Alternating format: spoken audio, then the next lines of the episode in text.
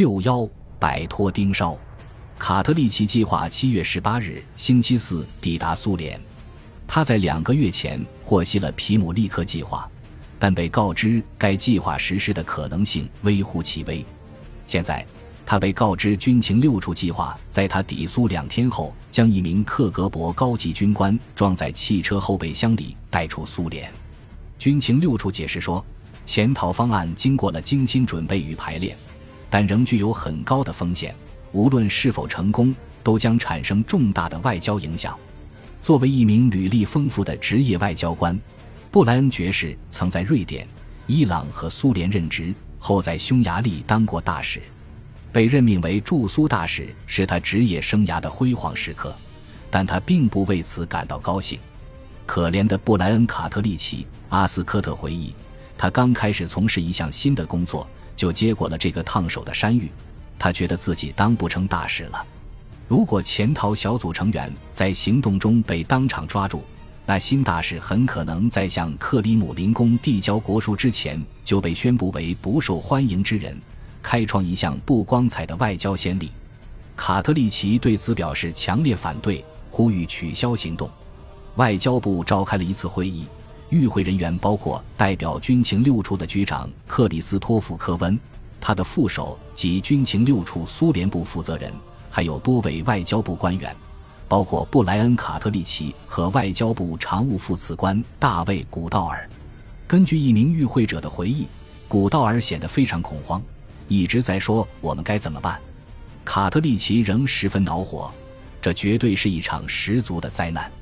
我明天就要去莫斯科了，但不到一周就会被赶回来。军情六处副局长态度坚决，如果我们放弃营救。军情六处以后就再也抬不起头了。此刻，内阁秘书长罗伯特·阿姆斯特朗爵士从马路对面的唐宁街赶到了会场。他重重地将他的皮质公文包放在桌上。我很确定，首相认为我们对于拯救他负有义不容辞的责任。争论到此结束。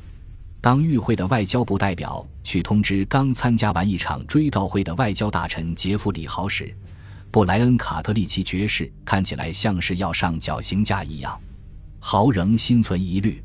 出了问题怎么办？他问道。如果汽车被搜查怎么办？新大使也难得的开口说道：“我敢肯定，这是一种严重的挑衅。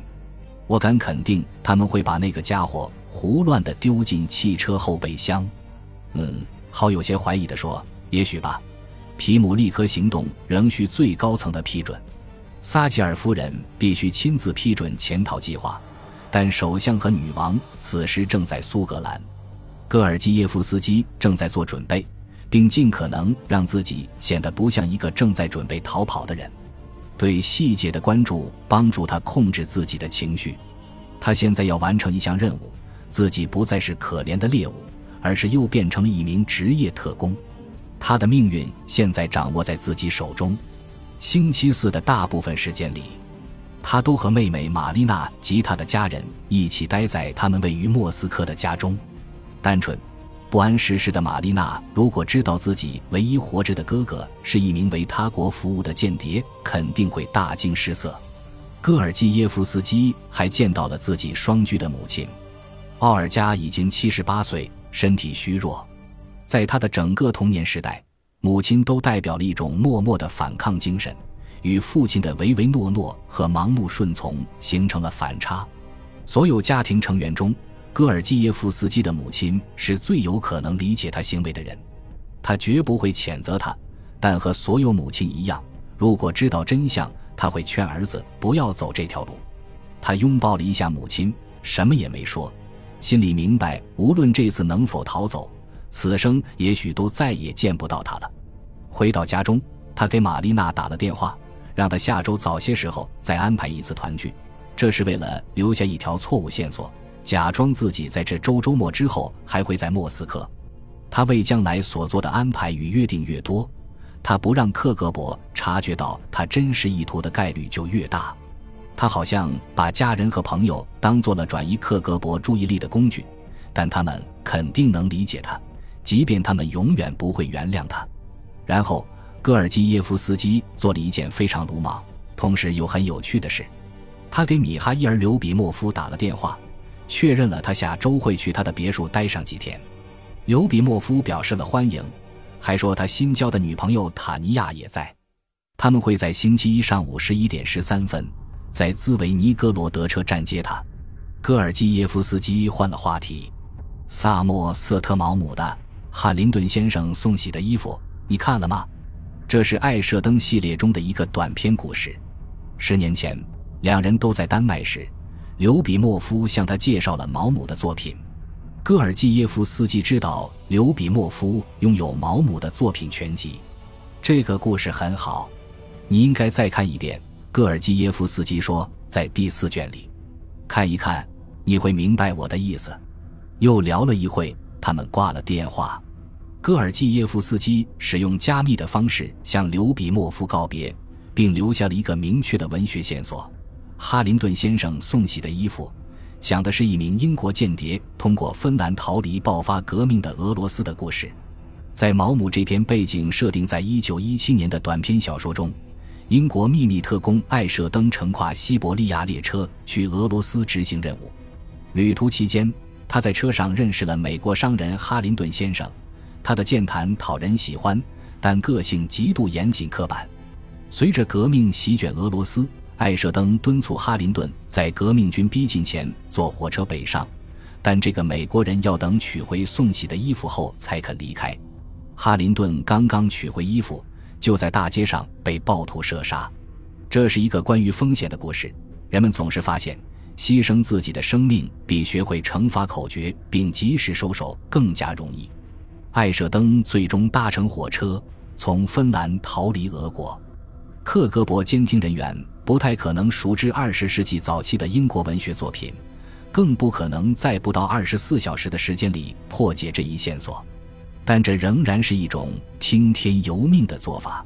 戈尔基耶夫斯基的叛逆，在某种程度上一直是一种文化上的叛逆，是对苏联庸俗风气的一种抗议。留下一个出自西方文学作品的模糊暗示，是他给出的最后一击，也表明了他在文化上的某种优越感。无论他能否逃脱，克格勃事后都将对他的通话内容进行梳理，意识到自己受到了嘲弄。他们会更加恨他，但也可能会欣赏他。每年陪女王在巴尔莫勒尔度假是玛格丽特·撒切尔最不喜欢的首相职责之一。撒切尔认为，首相每年夏天在苏格兰王室城堡客居数日的传统纯属浪费时间。女王也看不上撒切尔，嘲笑他的中产阶级腔调是五十年代的皇家莎士比亚剧团标准发音。撒切尔没有住在城堡主体建筑内，而是居住在空旷处的一间小舍里，整日与自己的红盒子和一个秘书为伴，尽量远离为风笛、惠灵顿长筒靴和柯基犬所充斥的王室世界。七月十八日星期四，克里斯托弗·科温赴唐宁街十号，紧急拜访了撒切尔的私人秘书查理·鲍威尔。在一间私人会议室里，军情六处局长解释说。皮姆利科行动已经启动，现在需要首相的授权。查理·鲍威尔是撒切尔最信任的顾问，掌握了政府的核心机密。作为少数知晓诺克顿专案的官员，鲍威尔后来将这项潜逃计划形容为我听过的最机密的事件。他和撒切尔都不知道这个被首相称作柯林斯先生的人的真实姓名。鲍威尔确信首相会批准行动。但潜逃计划过于敏感，不能在电话里谈论，必须有人当面向首相解释此事，而只有鲍威尔才能去问他。我不能告诉唐宁街十号的任何人我在做什么。当天下午，鲍威尔离开了唐宁街十号，但没说要去哪。他坐火车前往希斯罗机场，自掏腰包购买机票，登上了去阿伯丁的飞机。到了阿伯丁，他租了辆车。在瓢泼大雨中一路向西奔去。巴尔莫勒尔城堡自1852年以来就是英国王室的避暑别墅。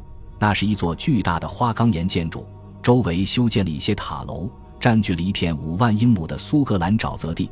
在一个阴沉潮湿的傍晚，一般人很难找到这个地方。时间在一点点流逝。当鲍威尔最终开着他租来的小车抵达城堡外巨大的大门时，他显得筋疲力尽，十分焦虑。门楼的侍从武官正在接电话，就一件王室大事进行着高层讨论。女王想借太后的录像机看影片，老爸上战场，看起来事情很棘手。鲍威尔想打断通话，但对方露出冷淡的表情，于是他不再说话。